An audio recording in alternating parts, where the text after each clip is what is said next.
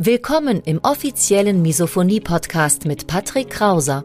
Misophonie, der Hass auf Geräusche, ist weit verbreitet, aber in der Öffentlichkeit wenig bekannt. Betroffene reagieren plötzlich mit Wut, Panik und Aggression auf Schmatzgeräusche sowie auf andere alltägliche Geräusche. Oftmals fühlen sie sich gezwungen, die jeweilige Situation zu verlassen. Dein Gastgeber und Wegbegleiter Patrick ist selbst betroffen und hat es geschafft, einige seiner Trigger abzumildern und manche sogar zu löschen. Im Misophonie-Podcast erfährst du, wie auch du deine Reaktion auf Geräusche abmildern kannst, um wieder mehr Lebensfreude und Lebensqualität zu erleben. Und jetzt viel Spaß mit dieser spannenden Podcast-Folge. Hallo und herzlich willkommen zu diesem neuen Video mein Name ist Patrick, ich bin Autor, Blogger und ich bin Misophoniker und im heutigen Video soll es mal um die kognitive Verhaltenstherapie gehen. Die kognitive Verhaltenstherapie wird auch bei Misophonie-Patienten eingesetzt. Bevor wir mit dem Video starten, vergiss auch nicht, den Kanal zu abonnieren, um keine weiteren Videos mehr zu verpassen. Aktiviere auch die Glocke bei YouTube. Damit aktivierst du die Benachrichtigungen, dass du über jedes neue Video informiert wirst und lass dem Video auch gerne ein Like da, einen Daumen nach oben da, wenn es dir gefallen hat. Damit hilfst du mir, damit hilfst du der Community, dem Kanal, dass auch andere Menschen dieses Video zu sehen kriegen. Und am Ende des Videos findest du noch eine Übung zur KVT, um Glaubenssätze zu ändern.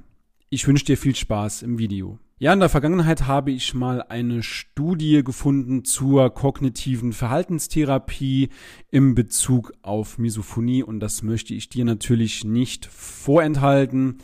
Die Studie findest du auch in der Literatur unter NL6304 unter diesem Code und diese Studie ist die erste randomisierte kontrollierte Studie zur kognitiven Verhaltenstherapie in Klammern KVT bei Misophonie-Patienten und diese Studie untersuchte eben die kurz- und langfristige Wirksamkeit der kognitiven Verhaltenstherapie bei Misophonie-Patienten.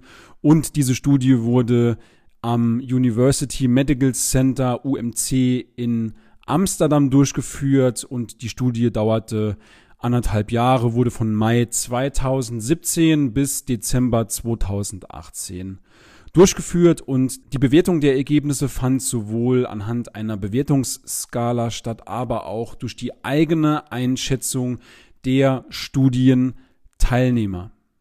Ja, und das Ergebnis der Studie war sehr interessant. 56 Prozent der Teilnehmer spürten eine deutliche Verbesserung der Lebensqualität und der sozialen Beziehungen. Das ist ja bei der Misophonie immer das klassische Problem, dass einerseits die Lebensqualität nach unten geht und dass auch soziale Beziehungen zum Partner oder allgemein innerhalb der Familie sehr, sehr leiden. Und die Studie hat ebenfalls herausgefunden, dass psychische bzw. auch körperliche Einschränkungen abnahmen. Und was meiner Meinung nach beachtlich ist, zwölf Monate nach Ende der Behandlung, also ein Jahr nach Ende der Behandlung, hielt diese deutliche Verbesserung der Misophonie-Symptome an. Das heißt, man kann hier auch schon von einer langfristigen positiven Auswirkung der kognitiven Verhaltenstherapie auf Misophonie-Patienten sprechen. Und das Protokoll dieser Studie wurde auch veröffentlicht, um eben noch mehr Misophonie-Patienten mit dieser kognitiven Verhaltenstherapie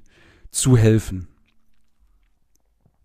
Schauen wir uns einmal an, was ist die kognitive Verhaltenstherapie überhaupt? Wie schon gesagt, KVT abgekürzt.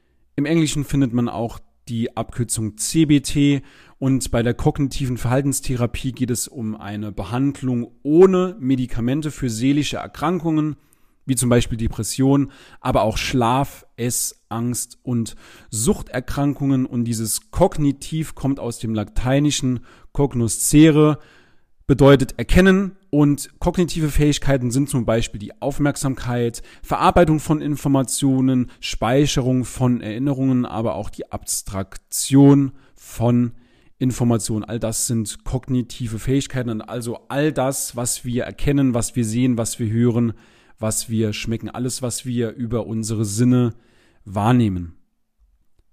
Die kognitive Verhaltenstherapie folgt der Grundannahme, dass Verhaltens- bzw. auch Denkmuster durch Erfahrungen gelernt werden und Gedanken beeinflussen unsere Gefühle und unsere Gefühle beeinflussen unser Verhalten. Das heißt, es gibt eine Wechselwirkung aus Gedanken, Gefühle und Verhalten und die Wiederholung dieser positiven, aber auch negativen Gedanken, die werden dann irgendwann zur Gewohnheit und werden dann irgendwann zu einem Glaubenssatz.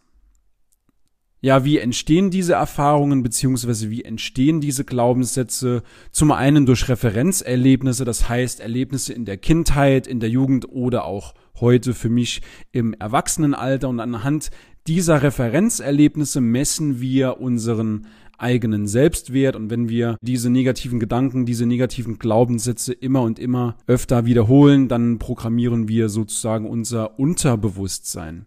Zum Zweiten Aussagen von dir wichtigen Menschen. Also dein Umfeld ist auch wichtig, wenn sie zum Beispiel sagen, stell dich nicht so an oder du bist nicht gut genug, hör auf zu jammern, du stellst dich ganz schön an mit deiner Misophonie, der Trigger war doch jetzt gar nicht so schlimm. Also das sind alles Sachen, die dein Umfeld dir sagt, aber auch eigene Gedanken führen zu Erfahrungen beziehungsweise zu Glaubenssätzen. Immer wiederkehrende schlechte Gedanken über uns selbst, aber auch negative Gedanken diese negativen Gedanken können wir eben auflösen und mit positiven Gedanken überschreiben, um eben auch unser Unterbewusstsein positiv zu framen.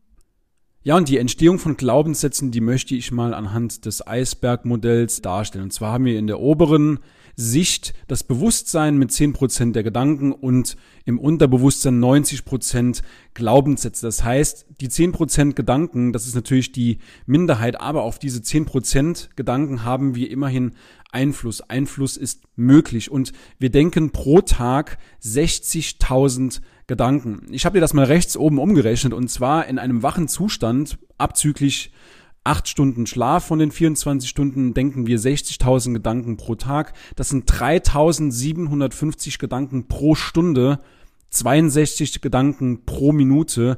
Das ist umgerechnet ein Gedanke pro Sekunde. Und du siehst auch, welchen Einfluss das dann auch auf dein Unterbewusstsein hat, beziehungsweise 10% dieser Gedanken fließen in 90% der Glaubenssätze ein und diese Glaubenssätze, das bildet unser Automatismus.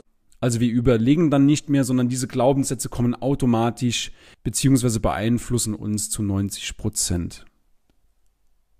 Und wenn man sich mal die Glaubenssätze genauer anschaut, wenn man mal die Glaubenssätze analysiert, dann haben die Glaubenssätze eine Auswirkung auf unsere Gefühle, auf unser Denken und auf unser Handeln. Und wie schon gesagt, diese Glaubenssätze, die entstehen durch Erfahrungen, durch Referenzerlebnisse, durch unser Umfeld beziehungsweise auch durch unsere eigenen Gedanken. Und diese Glaubenssätze werden in der Gegenwart scheinbar in Anführungszeichen immer und immer wieder bestätigt und manifestieren sich so. Und wenn man mal diese Glaubenssätze analysiert, dann erkennt man hoffentlich, dass die meisten oder alle negativen Glaubenssätze eben nicht der Wahrheit entsprechen. Zum Beispiel hast du die Erfahrung gemacht, ich werde getriggert und du hast dann die Annahme, ich bin hilflos, du bist in einer gewissen Opferrolle in Anführungszeichen, beziehungsweise glaubst nicht an deine eigene Selbstwirksamkeit. Und Ziel der kognitiven Verhaltenstherapie ist es eben, diese negativen Gedankenstrukturen aufzubrechen, zu lösen und mit neuen positiven Gedanken zu besetzen. Zum Beispiel durch die Änderung des Blickwinkels. Und für mich ein sehr interessanter Blickwinkel für Angehörige ist zum Beispiel, lieber Partner, lieber Familienangehöriger, du triggerst mich, weil ich gerne Zeit mit dir verbringe. Das ist nun mal bei der Misophonie so, wir entwickeln Trigger auf diejenigen Personen, mit denen wir am meisten Kontakt haben. Und das sind auch gleichzeitig tendenziell diejenigen Personen, mit denen wir am liebsten Zeit verbringen. Ein weiteres Ziel der kognitiven Verhaltenstherapie ist die Analyse, welche negativen Gedanken verantwortlich für deine Gefühle sind, eben diese negativen Gedanken zu finden diese negativen Gedanken sollen natürlich dann auch geändert werden und dir soll es damit ermöglicht werden, aus diesen negativen Gefühlen auszubrechen und wie wir am Eisbergmodell gesehen haben, diese Gedanken, auf diese haben wir Einfluss und das liegt ebenso in unserem Einflussbereich. Ein weiteres Ziel der kognitiven Verhaltenstherapie ist eben die Veränderung dieser negativen Verhaltensweisen durch Änderungen von Gewohnheiten. Das versuche ich auch immer wieder in meinem Misophonie-Mentoring-Programm klarzumachen, dass viele kleine Gewohnheiten eben schon zu einer enormen Verbesserung im Alltag helfen. Zu guter Letzt möchte man mit der kognitiven Verhaltenstherapie die innere Einstellung, das Mindset optimieren und eben Verhaltensweisen anpassen und zu gewinnbringenden Gewohnheiten überführen. Im ersten Schritt der kognitiven Verhaltenstherapie schaut man sich dann an, ob es gewisse Verhaltensweisen gibt, die dein Leben erschweren beziehungsweise auch deine Probleme verstärken, zum Beispiel durch Gefühle, Gedanken, Erfahrungen. Im zweiten Schritt sollen diese negativen Verhaltensweisen geändert werden durch positive Gedanken und im dritten Schritt eben Gewohnheiten etablieren, also die tägliche Wiederholung, aber auch die Anwendung positiver Affirmationen. Wie im Intro versprochen, findest du hier noch eine Übung, um deine Glaubenssätze zu finden und die Möglichkeit, diese umzuprogrammieren. Im ersten Schritt finde deine negativen Glaubenssätze. Zum Beispiel, ich bin hilflos gegen alle Trigger, ich werde immer und überall getriggert. Im zweiten Schritt solltest du anerkennen, dass manche Glaubenssätze eben nicht der Wahrheit entsprechen. Das heißt, du wirst unter Umständen nicht immer und überall getriggert von allem und formuliere diesen negativen Glaubenssatz mal um und sag, ich kann etwas gegen meine Trigger tun, wenn ich mich plane und organisiere. Das heißt, Du sollst an deine eigene Selbstwirksamkeit glauben und analysiere bitte auch, wie oft du durch deine Maßnahmen eben nicht getriggert wirst, weil man sieht oft als Misophoniker immer nur die Trigger-Momente, aber man sieht selten diejenigen Momente, in denen man sich erfolgreich geschützt hat, in denen die Maßnahmen, in denen die Strategien super wirken. Das sieht man sehr, sehr selten. Man sieht immer nur die negativen Sachen, wenn man eben gerade getriggert wurde. Deswegen Kehre diese Erfolge, also triggerfrei zu sein, nicht einfach unter den Tisch, nimm diese Erfolge nicht einfach so hin, sondern finde Beweise, dass deine Maßnahmen, dass deine Methoden klappen und dass du dich eben im Alltag auch schützen kannst. Und zähle gerne auch mal die Anzahl der Trigger. Wie oft hat denn dein Selbstschutz, wie oft haben deine Maßnahmen, deine Strategien, deine Planung, deine Organisation, wie oft hat die denn am Tag funktioniert? Das kehren wir meistens einfach so unter den Tisch, sollten wir aber nicht tun, um eben den Glauben an unsere eigene Selbstwirksamkeit zu stärken.